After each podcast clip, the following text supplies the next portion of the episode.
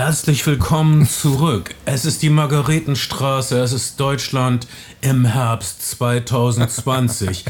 Ihr Es ist Spätsommer. Oh Mann. ist nicht schon offiziell Herbst irgendwas?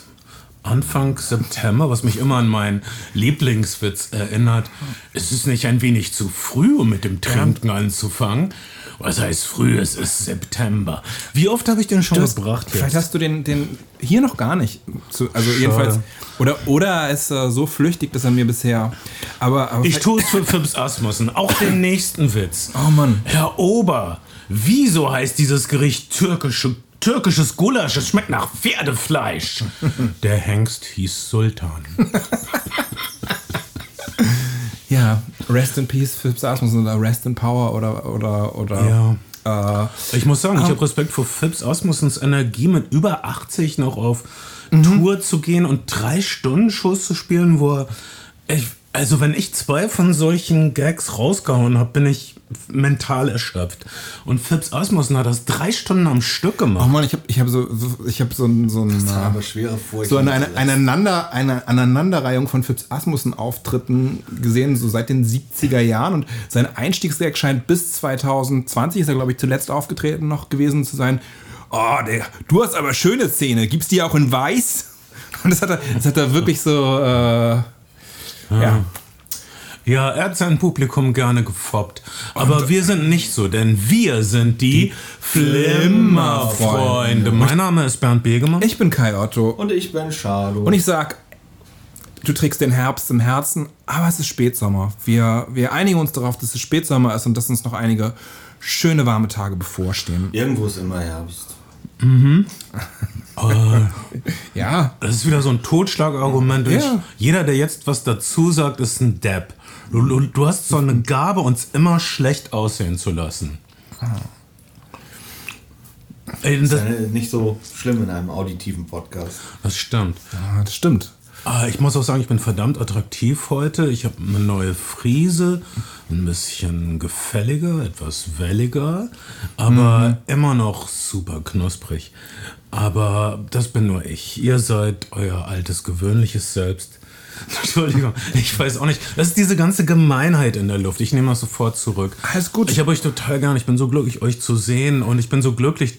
Ich war so glücklich, als die Kinos aufgemacht haben und als ich meinen ersten Film gesehen habe nach dem Lockdown unter strengsten Sicherheitsvorkehrungen im Cinemax Dammtor.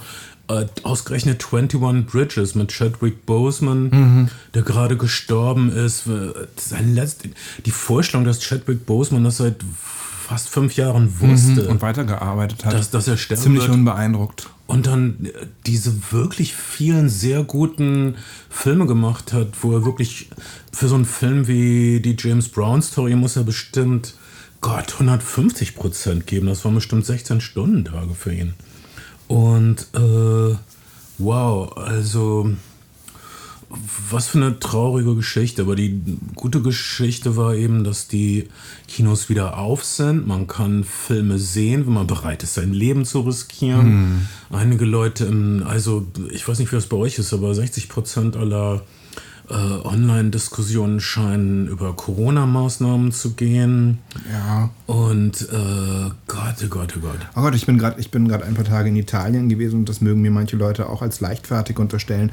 Aber man muss einfach sagen, hier, hier äh, latschen Deppen durch Berlin in Italien mit dem, mit dem, dem Zoll an Leben, den die, den die bezahlen mussten für diese Pandemie und den vielen Erkrankten. Und jeder, den du irgendwie triffst und mit dem du drüber sprichst, kennt jemanden, der gestorben ist oder der kurz davor war zu sterben. Die Leute tragen viel selbstverständlicher Masken. Leute hinterfragen das nicht so und pöbeln nicht so rum, sondern Leute freuen sich, dass das Leben weitergeht und dass sie, dass sie diesen Scheiß überlebt haben und dass sie wieder vor die Tür, Tür dürfen. Das ist dieses äh, Präventionsparadox, dass es hier einfach sehr glimpflich abgegangen ist und Leute, Leute, ähm, deswegen glauben, es wäre alles eine große Verschwörung. Ja, Leute sind extrem undankbar. Und ich, ich höre immer so komische Theorien von wegen, ja, es wird nie so schlimm wie in den USA, weil in den USA sind die Leute ja viel fetter. Und als ob wir irgendwie magisch gefeit sind, weil wir fitter sind oder so. Oder äh, das ist wirklich magisches Denken. Aber wir wollen Leute nicht schlecht draufbringen. Das Kino gibt uns die Möglichkeit, äh, endlich wieder zu versinken in Tagträumen, endlich wieder unsere Welt zu verzaubern mit den ersten Hirnfix, die man sich vorstellen kann, äh, geboren aus dem rasend gewordenen, unkontrollierten Ego einzelner Genies oder möchte gern Genies. Wir reden über Tenet. Tenet, Christopher Nolan. Und, Natürlich. und wir reden über Mulan. Und wir reden über zwei Filme, die beide Blockbuster hätten sein sollen diesen Sommer und die recht unterschiedliche Wege gegangen sind. Christopher Nolan veröffentlicht seinen Film exklusiv in Kinos, nur im Kino. Und ich habe ihn dann zum Beispiel in einer 70mm Kopie am Hamburger Savoy gesehen. Oh.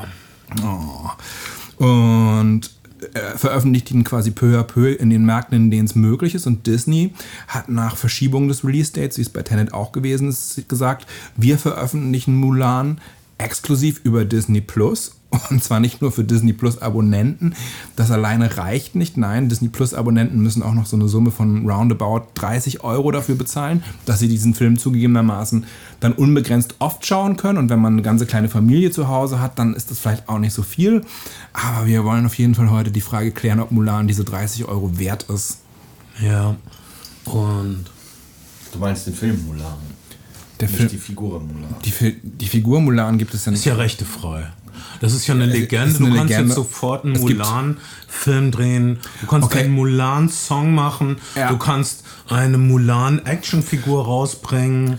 Lustig, Ich ein bisschen es gibt, es, doof, dass sie nicht mal einen neuen Mulan-Soundtrack gemacht haben. Sie haben, sie haben die Songs weggenommen. Ne? Lustigerweise gibt es eine, eine äh, real Mulan-Musical-Verfilmung.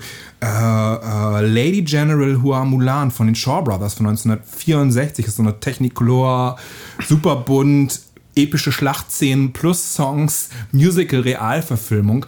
Äh, Alter, du die bist sich, der Größte. Das gibt es wirklich? das gibt es wirklich. Du hast da echt nachgeguckt, okay. Äh, Ich kenne den Shaw Brothers Backkatalog ganz gut, aber es gibt eine ganze Reihe von Mulan-Verfilmungen, auch aus der Stummfilmzeit, der frühen Tonfilmzeit. Und es gibt von 2009, den habe ich auch noch mitgeschnitten, ist hier, glaube ich, über Amasia oder eines dieser, dieser Blu-ray-DVD-Labels, als das noch eine Sache war, straight to Blu-ray slash DVD gegangen, gibt es auch noch einen, einen Mulan-Helden-Epos, sehr blutig. Also Und sehr ernst.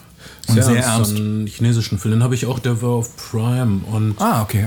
Auf Amazon Prime könnt ihr ihn dann vielleicht sogar umsonst gucken. Ja, äh, komplett humorlos und äh, einfach nur so als Lehre, ja, das ist einfach unglaublich hart. man, man muss immer schlimme Sachen machen und das ist schwer und das ist hart und undankbar, aber jetzt hör auf rum zu jammern. Das ist so, also so, so habe ich diesen chinesischen Abend, äh, Abenteuer Mulan von 2009 oder so verstanden. Oder, oder ist der von da? Ich weiß nicht. 2009. Ja, ja, der ist von 2009. Jetzt, jetzt haben wir also den Mulan von 2020 von Nikki Caro. Weibliche Regisseurin. Was wissen wir über diese Regisseurin? die hat Whale Rider gemacht, was auch so eine äh, ähnlich gelagerte Geschichte ist. Äh, hat noch ein paar andere. Ah, Das ist doch eine Neu- Neuseeländerin dann. ne? Ja, absolut. Whale Rider ist doch aber aus den frühen Nullern, oder nicht? Ich glaube 97 sogar oder sowas. Vielleicht. Ja, okay. oder, oder frühe Nuller. Vielleicht ist er auch. Nee, wahrscheinlich ist er frühe Nuller. Das, du hast das, das, das, war so ein, das war ein Film, der einmal im Jahr im Programmkino kam, sonntags. Und ich habe nicht gesehen, peinlicherweise, aber Flimmerfreunde, der bestrecherchierte, der bestrecherchierte Podcast 2020. Aber hey, dafür er uns muss auch recherchieren, wenn man Kai Otto auf der Bank sitzen hat. Und die Wahrheit ist doch, Leute können alles schnell googeln. Dafür hört uns niemand. Uns hört niemand für die Fakten, uns hört man für, naja, unseren schnippischen Jugend, jugendlichen Charme. Einschätzungen, vage, halbgare Einschätzungen, mit denen man auf der nächsten Party scoren kann. Was, was hat Nicky Caro denn nach Whale Rider gemacht? Oh, fuck, bring mich nicht in Verlegenheit. Ähm, soll, ich, soll ich kurz die Filmografie nachschauen? Nee, das ist peinlich. Auf jeden Fall haben wir diese neuseeländische erfahrene Regisseurin. Ich schätze, sie hat eine Tonne Fernsehen gemacht und so weiter. Und dann ist das aber eine ziemliche Verantwortung, so eine Disney-Produktion für die Füße geknallt zu bekommen. Von äh, dem, was man ein wertvolles Property nennt in Businesskreisen. Äh, also, wenn, wenn das vergeigt wird, dann äh, sieht es schlecht aus für das Mulan Musical, was kommen soll, für den Ja. Mulan Themenpark. Da darf man nicht Leute- versagen. Äh, The Zookeeper's Wife hat sie übrigens noch gemacht. Wen, die, wen? Die Frau, die Frau des Zoo, Zoowärters, äh, äh, Zoo, Zoodirektors. Ähm, aber, aber ja, wir alle Leute, Leute haben so eine gewisse, wie sagt man, Ermüdung gehabt bei den Disney-Realverfilmungen. Nach Lion King, Aladdin, Tarzan, Jungle Book. Und es gibt bestimmt noch ein paar mehr, die ich jetzt vergessen habe. Ja. Ähm, es ist, äh, ich meine, wie oft kann man irgendwas noch verwursten? Also, Mulan ist tatsächlich die erste dieser Realverfilmungen, die zumindest versucht, eine Jota davon abzuweichen und nicht eins zu eins äh, Einstellung für Einstellung den Zeichentrickfilm umzusetzen, sondern was Neues zu probieren. Ähm, ähnlich wie Christopher Nolan auf einem großen Format, also äh, Alexa 65 gedreht fürs IMAX, visuell überwältigende Schlachtszenen eingebaut. Das sind so ein paar Versuche, sich ein bisschen davon abzusetzen, was Neues auszuprobieren. Plus einen komplett äh, asiatischen Cast, der Englisch spricht. Ähm, Es gab, es gab wohl einige Chinesen, die sich darüber lustig gemacht haben, dass da ziemlich viel nicht zusammenpasst. Nicht so, nicht so schlimm übrigens wie bei, bei John Fords Cheyenne Autumn.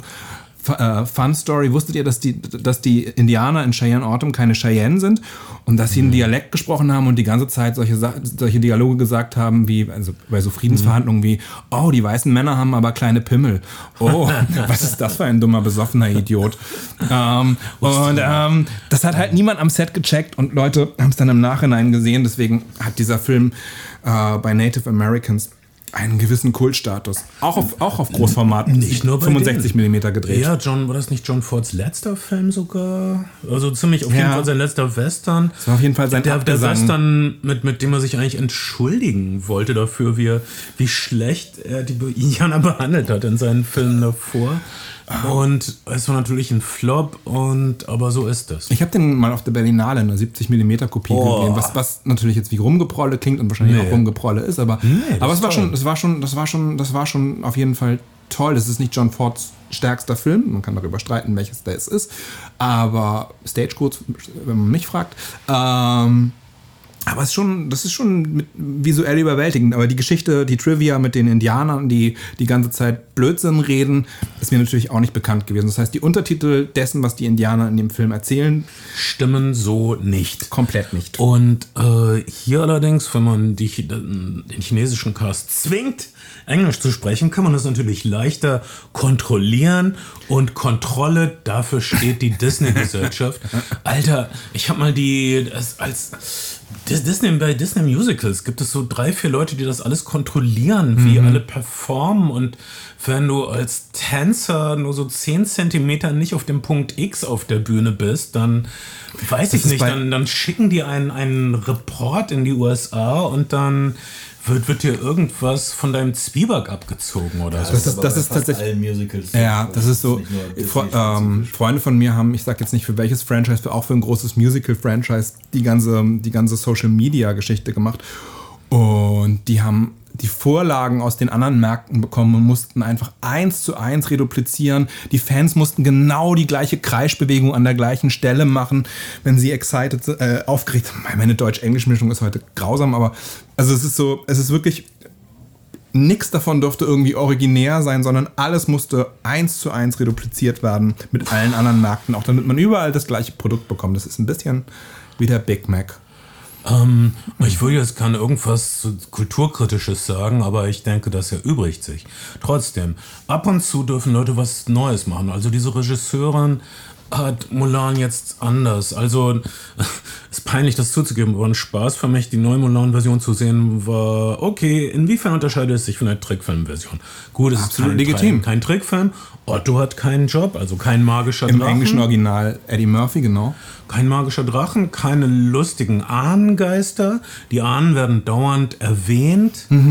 Und den wichtigsten Unterschied fand ich, dass, ich meine, Mulan ist eigentlich eine Kriegsgeschichte.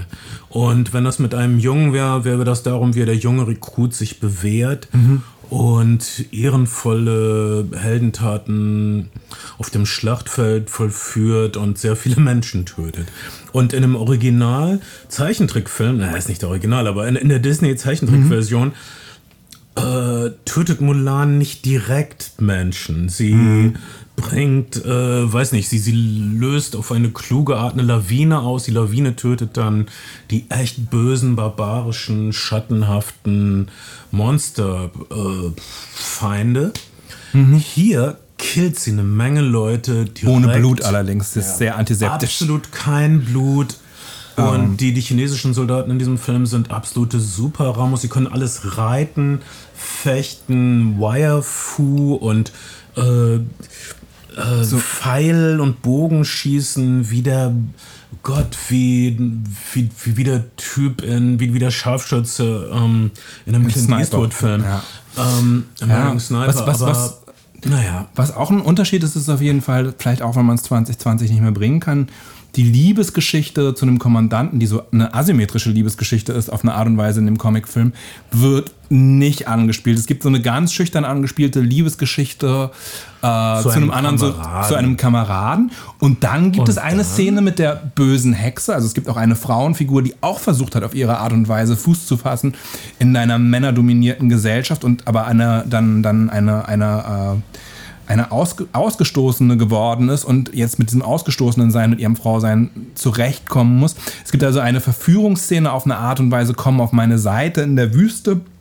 Eine Und die ist, inszeniert, die ist inszeniert wie eine Liebesszene. Das ist wirklich Ja, wie eine, ist- es ist wirklich eine, woke le lesbische Szene. Also So- so- Mulan ist, steht, unterstützt natürlich das Patriarchat. Also sie, sie argumentiert, also Mulans Feminismus ist ein bisschen vorgeschoben. Im Grunde geht er nur so weit, als er sagt, auch eine Frau kann das Patriarchat stützen. Mhm. Auf der Gegenseite als Gegnerin hat sie diese Hexe, in Anführungsstrichen, also traditionell sind Hexen ja die äh, Feministinnen, bevor es Feminismus gab. Mhm. Und die Hexe ist, irg- hat irgendwie lesbische Schwingungen äh, in Richtung. Gong Li, ganz fantastisch. Ja. Vielleicht die interessanteste Figur des Films. Wirklich wahr. Und äh, aber sie kriegt sie nicht auf die komplett männerfreie Seite.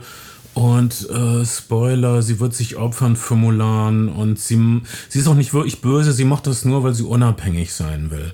Das ist, wow, da ist wirklich viel gedacht worden, wie man Mulan woke machen kann. Und äh, Gong Li ist wirklich fantastisch und traurig. Du siehst, wie verloren sie ist. Es ist wirklich eine.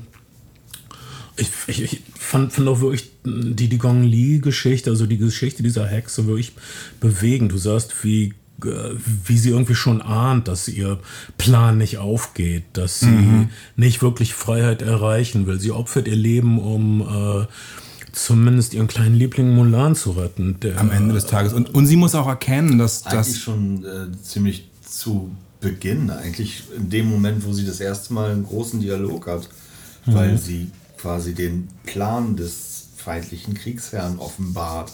Mom- Also das ist ja quasi äh, der, im ersten Dialog mit Mulan. dass, dass sie, dass sie, dass klar ist, dass sie, dass sie auf Mulans Seite kommt. Ja. Ja. Man, man muss auch sagen, sie, sie, äh, es gibt so ein, eine, eine Bori Khan heißt, glaube ich, der, der Schurke. Also es ist so, man, man kann annehmen, dass die Mongolen angreifen. Mulan ist so, glaube ich, so ein Amalgam aus verschiedenen Dynastien, aber äh, dunkle Kriegerstämme haben es auf jeden Fall abgesehen auf das Kaiser, auf das Kaiserreich.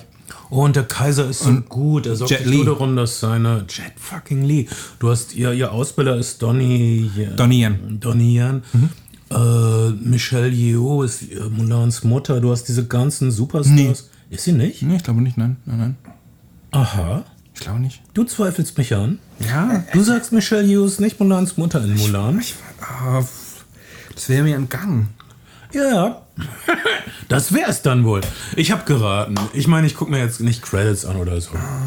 Äh, und ich habe dich aber unterbrochen. Entschuldigung. Äh, ich, mir ist unklar, wobei ich unterbrochen worden bin, aber, aber äh, äh, äh, ich weiß wirklich nicht mehr. Okay, das, das, das chinesische Imperium wird unglaublich Ah ja, von den Mongolen. gewaschen. Genau, jetzt Es gibt wieder. überhaupt keine. Dieses ist äh, äh, ein sehr affirmativer Film. Er ist, dieser Film ist in keinster Weise politisch antikritisch. Dieser Film will unbedingt in China vermarktet werden. Mhm. Dieser Film will auf gar keinen Fall Streit mit Xi Jinping anfangen. Äh, und, und deshalb ist der chinesische Kaiser auch unglaublich gut. Er sorgt sich darum, dass seine, also wenn, wenn, wenn seine Stadt fällt, sorgt er sich nur um seine armen, toten Untertanen und nicht um seine bröckelnde Macht. Also so wie sich ein Siebenjähriger einen König wünscht oder so.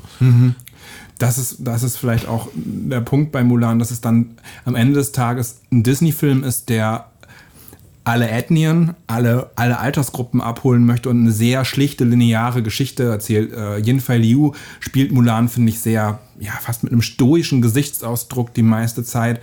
Ähm, und, und kommt gut weg in den Action-Szenen, von denen es ein bisschen wenig gibt. Es sind alles ein bisschen blutarm. Es ist so äh, Sang Jimu, Hero, äh, House of Flying Daggers mäßig oder die, die Schlussszene greift an diesen ganzen äh, Hongkong New Wave Kung Fu Cycle aus den 90ern mit, äh, von, mit, mit Filmen mit Jet Li, Once Upon a Time in China von Chui Haag. Das wird offensichtlich beim Finale zitiert, Iron Monkey und dann vielleicht noch äh, da, dann Michelle Yeoh, äh, äh, Wing Chun, das Finale, ist vielleicht auch noch mal, wird auch noch mal anzitiert. Also es werden so, so einige Kung-Fu-Klassiker anzitiert, die Action ist ganz nett zu sehen, äh, die, die Bilder sind teilweise episch. Am Anfang fängt es an mit so einer sehr bunten, comicfarbenen Welt und wird dann immer so ein bisschen entsättigter. Äh, sagt das, ja, ja, stimmt. Das ist eine, das ist eine äh, interessante Entwicklung. Das ist äh, auch ziemlich strenge Farbgebung, wenn, wenn sie dann im Militärlager ist und so.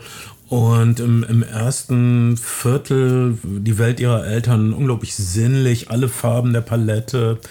Gen generell äh, die Regisseurin, äh, man, man wollte einen angenehmen Film machen. Es ist wirklich schön anzuschauen. Äh, sehr, äh, viele Tricks aus vielen asiatischen Filmen mit also Tüchern. Tücher werden ausgewickelt, äh, äh, bunte Gewürze werden durch die Luft geschleudert, so dass auf einmal alles voller Farben ist. Es wird an Wänden hochgelaufen, über Dächer geflogen. Ja, das also- Ist, das ist die Martial Arts Welt. Und das ist alles wahnsinnig symmetrisch. Also auch die Choreografien sind, die kannst du fast alle spiegeln. Ja. Ja, deshalb ist es ähm, natürlich überhaupt nicht spannend, weil du machst dir auch gar keine ähm, Sorgen um diese Gestalt in dieser unrealistischen Spielwelt, äh, weil die Action niemals ähm, physikalisch ist, sondern immer nur ähm, theatralisch. Und du machst dir also nie wirklich Sorgen um Mulan. Ich finde, das müsste man aber eigentlich. Und dann, ich meine, sie, sie, sie kriegt so einen Wurfstern in die Brust, Ich glaube, ich glaube, aber dann stirbt sie nicht. Und gut, nein, weil in diesem Film halt stirbt sie raus. nicht, das ist klar. Ja. Dann zieht sie raus und hat was gelernt über ihre Ahnen oder ich glaube, so. Ich glaube, mh, mein siebenjähriges Ich hätte diese Hexe gruselig gefunden Hm. und ein bisschen, ein bisschen unheimlich und beängstigend, aber, aber ähm, man hatte so das Gefühl, Mulan rifft auf allem ein bisschen, ohne richtig zur Sache zu gehen. Es kommt, es läuft, es läuft wie auf Schiene. Es ist so eine, so eine Disney-Maschine, die da irgendwie abgespielt wird. Es nimmt keine Risiken richtig in Kauf. Und es gibt sicherlich Filme mit weiblichen Heldinnen, gerade auch im asiatischen Kino, also im Hongkong-Kino, wenn man und dann Taiwan-Kino, wenn man so jemanden nimmt wie King Hui. Wir haben, glaube ich, mal über das Schwert der gelben Tigerin, aka Come Drink With Me, gesprochen, als wir Ja. äh, Shaw-Filme gemacht haben mit Cheng Pai Pai, wo dieses beliebte Motiv von weibliche, äh, weibliche Heldin muss als Mann posieren auch genommen wird, lehnt sich deutlich mehr aus dem Fenster, ist natürlich auch deutlich blutiger ein Shaw-Film. Und dann solche Figuren wie Angela Mao in den sieb- 70ern, die als äh, weiblicher Bruce Lee lange, lange äh, gehandelt wurde. Beide, Cheng Pai Pai aus Come Drink With Me und Angela Mao sind dann später in Ehe verschwunden. Ich kann unbedingt empfehlen äh, The Fate of Lee Khan von King Hu 1973. Der ist gerade neu auf Blu-ray in verschiedenen Märkten veröffentlicht worden und hat einen fantastischen weiblichen Cast, der wahnsinnig charmant ist, hat all-female äh, Wunderbaren Kung-Fu, wunderbare Leichtigkeit, sehr kurzweiliger Film und, und gleichzeitig noch so eine Art Slapstick-Komödie. Ähm, The Fate, The Fate of Lee Khan von 1973 Das von war eine spezielle Empfehlung von euren Flimmerfreunden. Das ist, das ist, das ist, wenn ihr, wenn ihr 30 Euro ausgeben wollt, kauft euch die Import Blu-ray. ähm, der Film ist wirklich, der ist in den USA erschienen, ist in England erschienen. Ich weiß nicht, ob er hier, hier hat er noch kein reguläres Release, aber der Film ist wirklich fantastisch. Es ist ein wunderschön anzusehender, extrem kurzweiliger, sehr gut gealterter Film. Äh, jüngst vor einem Monat erst gesehen. Meine Empfehlung. Anyways. Okay, aber du bist auch nicht das Kern- und Zielpublikum für die Mulan-Neuverfilmung. Das sind all die äh, Familien, die unter Druck sind und deshalb Disney Plus abonniert haben und die ihren Pansen jetzt ein bisschen Abwechslung liefern müssen und die. ähm, Hast du gesagt Pansen? ja, Was ist, was ist das für ein Wort für Kinder? ein Wort, das offensichtlich jeder sofort versteht. Okay. Egal. Hättest du dir nicht einen kleineren Magen aussuchen können? Als den Pansen. Nein. Also trotzdem, die, die Sache mit Mulan ist, ich glaube, das äh, können die Eltern sehen, außer gelangweilt und angewidert zu sein. Das, ist, das kann man gut sämig durchgucken. Okay, man, jetzt macht sie das, ist klar. Okay, jetzt äh, sorgt sie sich, ähm, jetzt ähm, denkt sie, ihre Ehre ist verloren, aber die ist nicht verloren. Und oh, sie hat Fürsprecher, toll. Also man, man, man kann das so, die es, es rattert so vorwärts für die Erwachsenen und äh, ich schätze äh, Kinder, besonders junge Kinder. Mädchen auch wahrscheinlich. allem Für Mädchen noch. ist das bestimmt toll und äh, Kinder, egal welchen Geschlechts, könnten verzaubert sein durch die fließenden Bewegungen, durch die Farben. Es sieht wirklich hübsch aus, die ganze Zeit. Von Ja. Allerdings fragt man sich halt, ob das 200 Millionen Dollar Budget, äh, was Disney Plus immerhin in diesen Film gesteckt hat, ob man davon so viel sieht auf einem, auf einem kleinen Monitor oder vielleicht auch auf einem Beamer oder ob das nicht, ob der Film nicht auf einer IMAX-Leinwand hätte passieren sollen, ob er nicht Qualitäten hat, die wir schlichten Menschen, die wir sind, auf unseren, mit unseren von freundlicherweise zur Verfügung gestellten Screenern gar nicht erkennen konnten auf den Fernsehern, Monitoren, Beamern, Ja. auf denen wir es gesehen haben. Ja, Mulan würde ich sagen, ist ein Film, wenn ich nur auf einer großen Leinwand, einer guten Kopie, äh, mit einer hellen Birne projiziert äh, geschaut hätte, dann äh, hätte ich meine 8, 9 Euro nicht bereut. Das wäre ein toller Film, bes besonders für IMAX, aber es soll nicht sein. Das ist die Realität von 2020. Leute, Ich bin sehr Leute gespannt, ob das äh, Konzept aufgeht. Ich glaube ehrlich gesagt nicht, dass Ah. viele Leute 30 Euro ausgeben. Das weiß ich auch nicht. Es ist halt, Disney betont ja auch mit Blick auf, auf, äh, auf ihre Kinokunden, dass das ein, ein, ein Einzelfall wäre, ein einzelner Versuch, aber es gibt natürlich in den USA im Zuge der Pandemie gerade zum Beispiel ein massives Kinosterben und Universal hat jetzt mit Kinos verhandelt, das Marketingbudget nicht zweimal auszugeben und einigen der Filme nur noch eine, eine, ein exklusives Kinofenster von zwei bis zweieinhalb Wochen zu geben, einfach weil man dann mit einem Marketingabwasch direkt äh, das Video-on-Demand oder Streaming-Angebot bewerben kann. Und ähm, diese ganzen Streaming-Dienstleister sind halt auch keine klassischen äh, inhabergeführte Unternehmen ist da sowieso nichts, aber keine klassischen Unternehmen im Sinne von immer schön abwerfen für die Aktionäre und die Dividende, sondern die können mit sehr viel Kredit aufnehmen und wenig Gewinn äh, die, die, die, die, die voranpushen und, und jetzt ist die Frage, äh, wie, wie, wird sich, wie wird sich das Blatt wenden? Aktuell glauben alle, inklusive der Studios, man müsse in Streaming investieren und, und ähm, das sei die Zukunft. Ich hoffe, ich hoffe, sie ist es nicht. Und, und der nächste Film, über den wir sprechen, ist auch von jemandem, der daran glaubt, dass die Zukunft weiterhin auf großen Leinwänden, in großen Seelen vor sehr, sehr vielen Menschen stattfindet. Es gibt tatsächlich einen, äh, einen festen Begriff, ein real existierendes Substantiv namens Nolan Time. Also, das ist, glaube ich, in irgendeinem englischen Wörterbuch drin. Äh, äh, und äh, das liegt an Christopher Nolan selbst, der sich zum Herrn der Zeit aufgespielt hat, gleich schon in seinem ersten Film Memento. Zweiter Film ist Memento. Sein erster Film ist Following, ist eine Stalker-Geschichte. Okay. Okay, der lief Okay, niemand mag Klugscheißer. Das stimmt. Ich habe von Following gehört. Ich Ja. habe ihn nie irgendwo projiziert gesehen. Die Intro hat ihn irgendwann mal in einer exklusiven Intro-DVD-Edition herausgegeben und wir wissen ja, was aus der Intro geworden ist. Intro ist eine Zeitschrift, die es umsonst gab. Und nicht mal. Für die- für Das war Leuten einfach genug. Für die, für, für die, für die Jüngeren unter euch. Zeitschrift ist das, was es manchmal noch so Ja, in, an der ich- Supermarktkasse links hab- daneben. Ich habe also Christopher Nolans legendären Studentenfilm Following nicht gesehen. Äh, versucht er da auch die Zeit zu dehnen? Nein. Äh, Memento ist der erste Film, in dem er, in dem er seine Zeitprinzipien tatsächlich das erste Mal ausprobiert und mit Zeit äh, und Vergehen von Zeit und Linearität von Zeit das erste Mal so intensiv spielt. Lustigerweise hat er auch hat sein Bruder ein Making-of-Buch geschrieben, was auch äh, mit dem Ende, dem Release von Memento beginnt und mit der Konzeption endet, was auch komplett in die andere Richtung geschrieben ist. Alter, sein Bruder ist äh, eigentlich äh, das Geheimrezept hinter den allgemein bewunderten Christopher Nolan-Filmen wie Memento oder äh, Inception. Dark Knight oder Inception. Äh, und sein Bruder schreibt aber nicht mit bei seinem, bei Christopher Nolans neuesten Film Tenet. Er hat keinen Schreib-Co-Credit. Christopher Nolan macht es Achtung, also Tenet übrigens Palindrom, von vorne wie von hinten. Ja, das klingt jetzt auch wieder so schmutzig, aber egal. Jedenfalls, äh, Ja, Christopher du Nolan. denkst, jetzt geht's rund, einen Arsch, einen Mund. Ich denk Palindrom. wieso musst du es immer schlimmer machen? Wir waren da schon fast raus.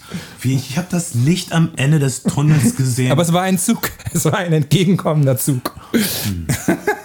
der Zug deines schmutzigen Unterbewusstseins und deiner jungen, deinem jungenhaften Stolz auf Schludrig und Schmierigkeiten. Oh Mann.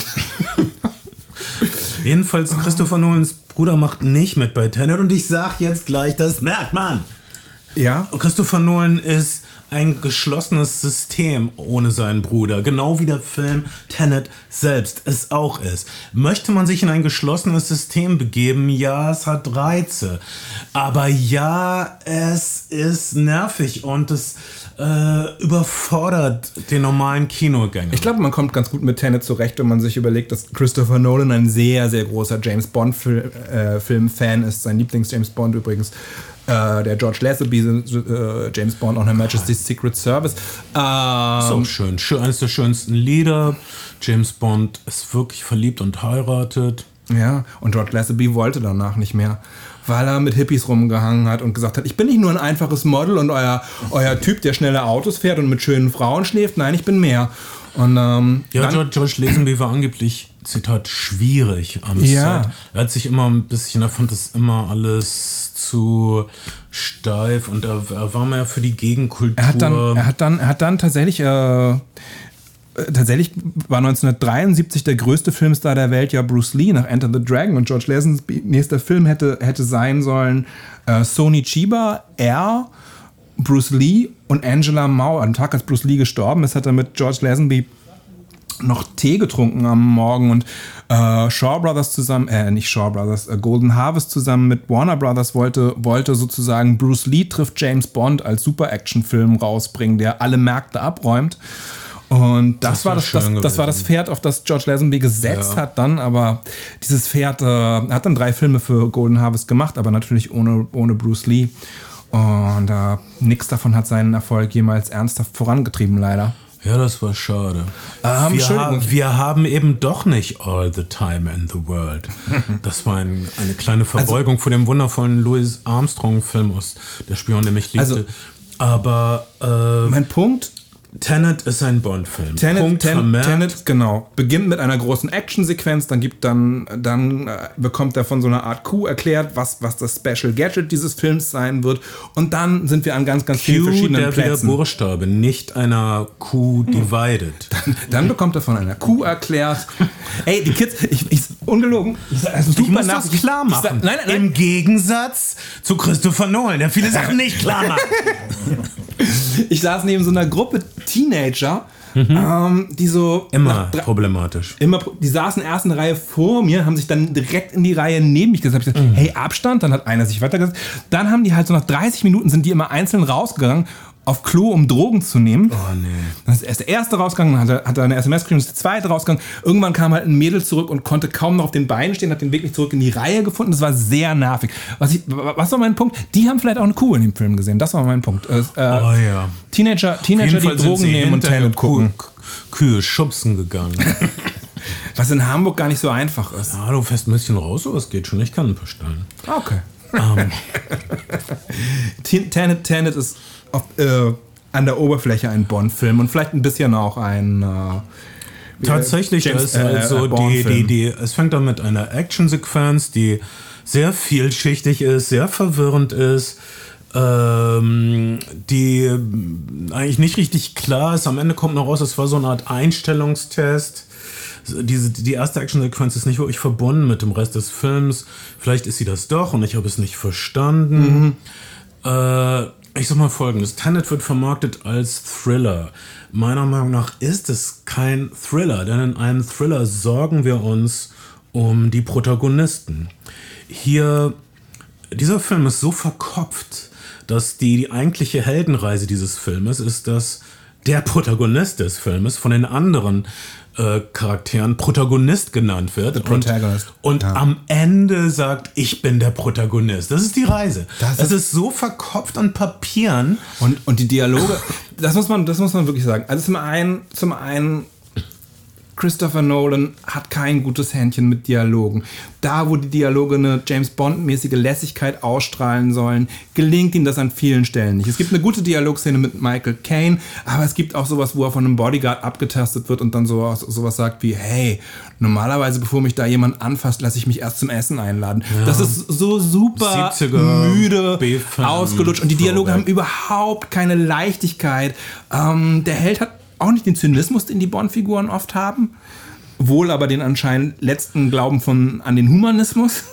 Ja, nein, ich, ich weiß nicht, was, äh, du brauchst eine nachvollziehbare Motivation. Du brauchst, äh, das ist nachvollziehbar, um was es geht und du musst sehen, um was es geht.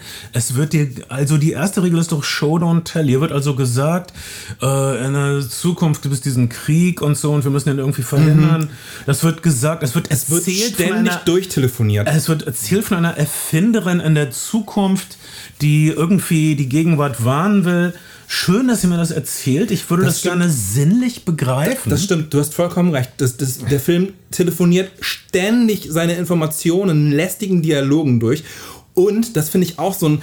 Christopher Nolan weiß, dass diese Dialoge langweilig sind. Also nimmt er seinen Komponisten, in dem Fall Ludwig Göransson, den wir zuletzt von äh, Mandalorian äh, genossen haben. Und es läuft dann so eine. Die Kamera fährt und es läuft die ganze Zeit so eine dynamische, treibende Actionmusik drunter unter super lästigen, schwerfälligen, trotteligen Dialogen. Und Christopher Nolan sagt die ganze Zeit, das ist wichtig, das, ist, das treibt voran, das ist aufregend, aber es ist einfach nur öde und Christopher Nolan bläst es prätentiös auf. Das ist wirklich ärgerlich. Ähm, ich verstehe ich finde Christopher Nolans äh, artistisches Interesse an, an Zeit und Linearität und Nonlinearität und Paralleluniversen durchaus interessant, aber er macht leider überhaupt keinen interessanten Film an der Stelle draus. Weil er uns nicht für die Charaktere interessiert und er gibt uns auch keine Charaktere. Die einzige Person, die sowas wie ein Eigenleben hat, ist der Antagonist. Kenneth Branagh, der hat ein bisschen sowas wie eine Backstory, aber das ist eine lächerliche Psychologie von Kenneth Branagh. Hier ist also jemand, der super angepisst Saran heißt er, glaube ich, oder ist, er ist, das ist ein Bond-Bösewicht-Name, falls es hier einen gab. Genau. Hier ist halt also, äh, Kenneth Branaghs sogenannte Psychologie ist also, dass er angepisst ist und deshalb möchte, dass die ganze Welt untergeht. Und er hat Krebs. Und weil er die Welt ja nicht haben kann, weil er ja Krebs hat. Leck mich am Arsch, deshalb musst du doch die Welt Aber das ist natürlich auch ein Bond-Schurke. ja, okay, ich, ja. ich bin also, dann gibt es wahnsinnig viel Parallelen, die paar, paar Gestalten, Entschuldigung, Protagonisten begegnen sich selbst und ich bin sicher, dass das alles aufgeht in diesem Christopher Nolan Uhrwerk, aber das Grundproblem ist, warum machen diese Menschen das? Warum äh, muten die sich das zu? Wir sehen also, dass der Protagonist bereit ist, eine Zyankali-Kapsel zu schlucken, die sich am Ende äh, nicht als Zyankali, äh, es ist nur ein Trip, äh, äh, Trick, äh, äh, Test, egal. Okay, jemand ist also bereit, für eine Sache sein Leben zu opfern. Welche Sache ist das genau? Äh, wieso ist dieser äh, Protagonist so hingebungsvoll? Was hat er davon, auf Deutsch gesagt? Am Ende sehen wir komische Armeen in irgendwelchen komischen Spiegelbewegungen äh, irgendwie durch die Gegend laufen und rumballern. Das ist so, da, da ist der Bond-Held echt ein Stück weiter. Ne? Der ist immer so zynisch, aber wie der Western-Held ist er auf eine Art und Weise dann immer noch selbstlos und rettet, rettet die Welt, weil er noch einen Funken von Glauben an Humanismus in sich trägt. Und es wird bei dieser Figur nicht so richtig klar.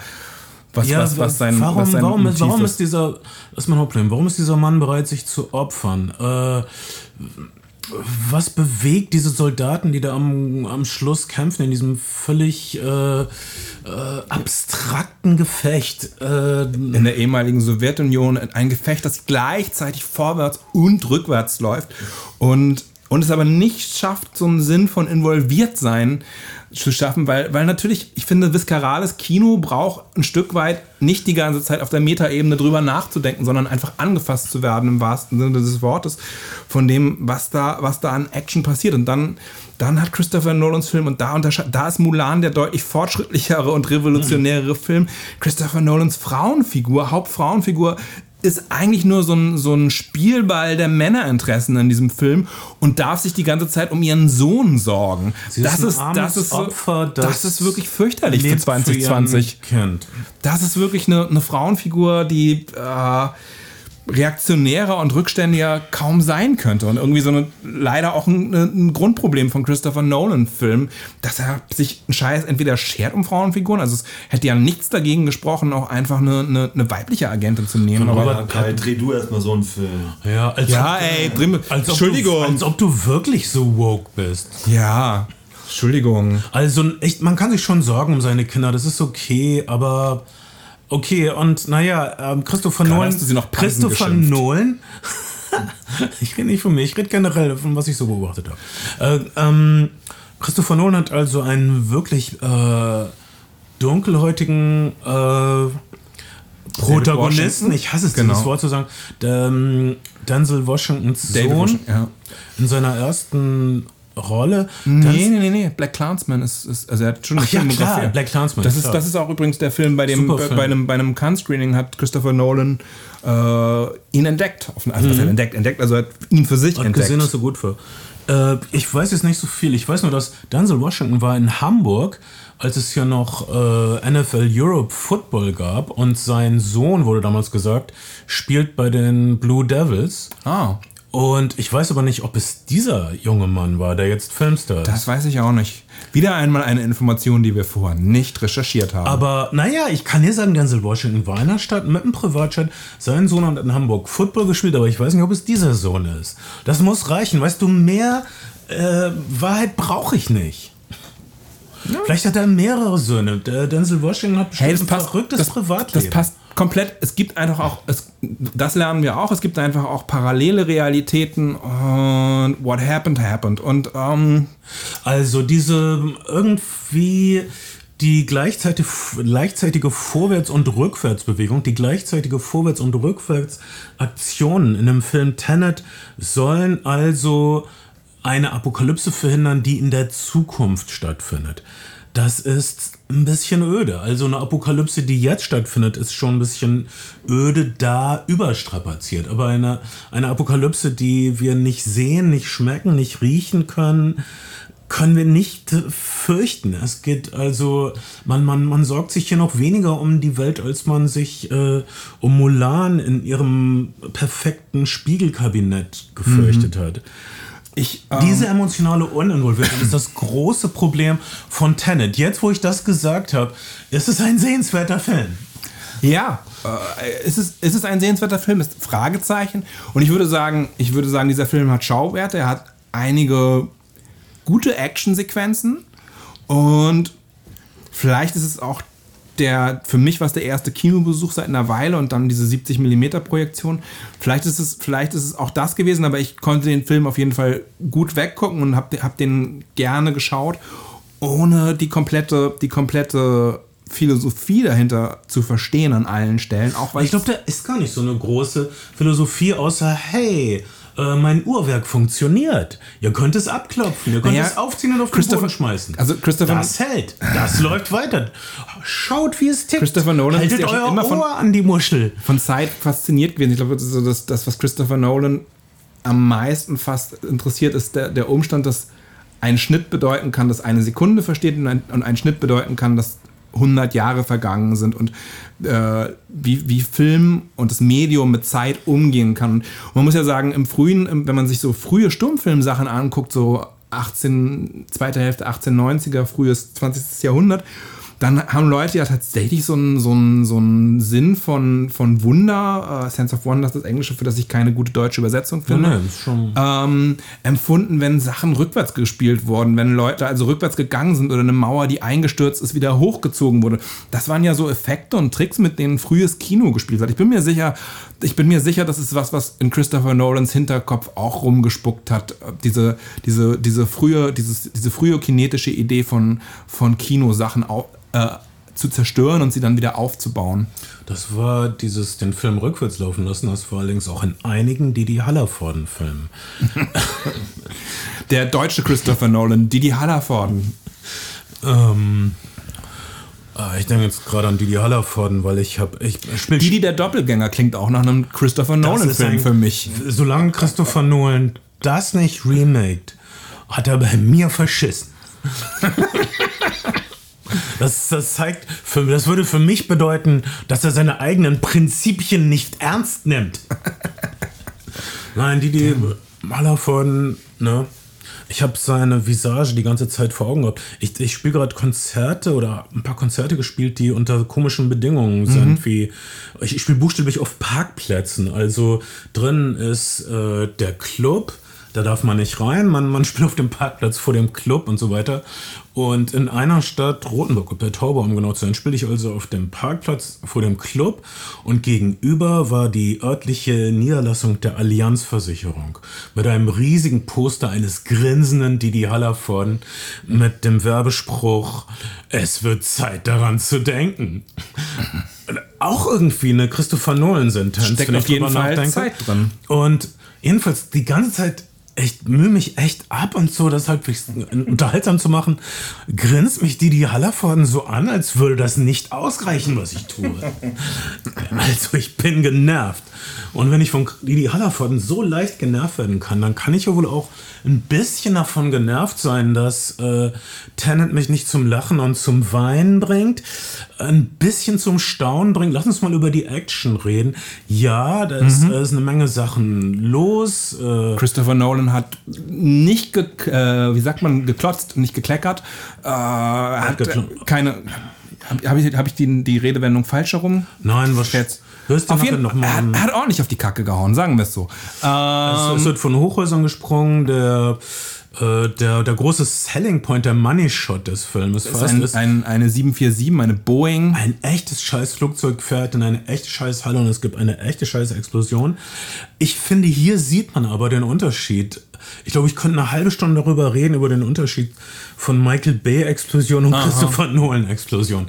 Bei Michael Bay sind wir uns einig, macht alles größer und sexier und quadrierter mhm. und hat 20 Farbfilter drauf und Christopher Nolan, Christopher Nolan, der ähm, unterkühlte Brite sagt, okay, mhm. ich lasse vielleicht diese Boeing in dieses riesige Gebäude knallen, aber ich will jetzt nicht angeben groß damit, das passiert alles, das, alles ja, so, wie es ist. Also er das, macht die Explosion eher ein bisschen kleiner. Das ist auch so, so ähm, viele, viele Bond-Filme suchen bei ihren Locations sehr bewusst spektakuläre, spektakuläre Orte raus.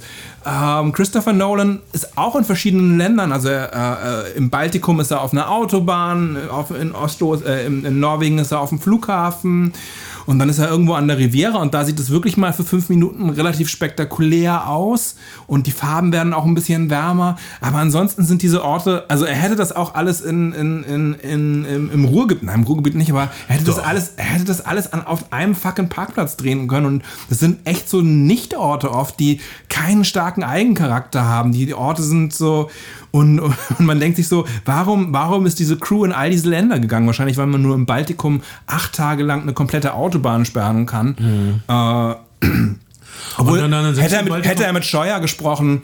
Äh, hat er nicht, meine, dann sind sie also im Baltikum oder was weiß ich und sind in dieser Stadt und er und dann seine Protagonisten gehen dann also in so einer achtspurigen Hauptverkehrsstraße lang. Im Hintergrund sind die äh, irgendwie mittelmäßigsten, spackigsten Miet Häuser überhaupt? Mhm. Will er uns damit irgendwas signalisieren, von wegen das Leben ist langweilig oder so? Ist das irgendeine so sublime Botschaft, die ich einfach nur verarbeiten muss und so. Es ist einfach, die Welt ist uneinladend. Ist das Christopher Nolans visuelle Botschaft? Aber das ist sie ja nicht mal in den kompletten Film durch. Da ist er ja nicht mal stringent. Denn in, in, in London im Hotel mit in der Michael Caine-Szene und ähm, auf dem, auf der, äh, an der, an der Riviera-Küste, abgesehen von dieser etwas trostlosen Superjacht, sieht die Welt ja auch ganz in Ordnung aus, streckenweise.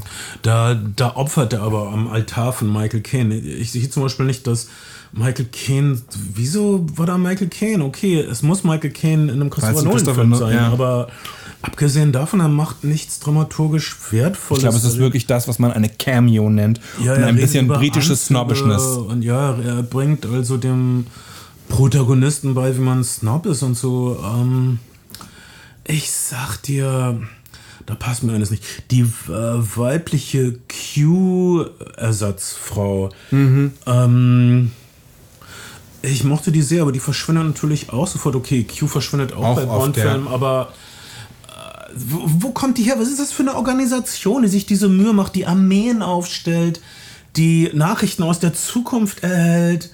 Ich brauche ein bisschen fucking Struktur. Ich brauche ein bisschen sowas wie die Andeutung äh, einer Welt, die funktionieren könnte, auch wenn es eine Traumwelt ist. Mhm. Ist Tenet vielleicht das Kino der Verschwörungstheoretiker? in 2020, man weiß es nicht.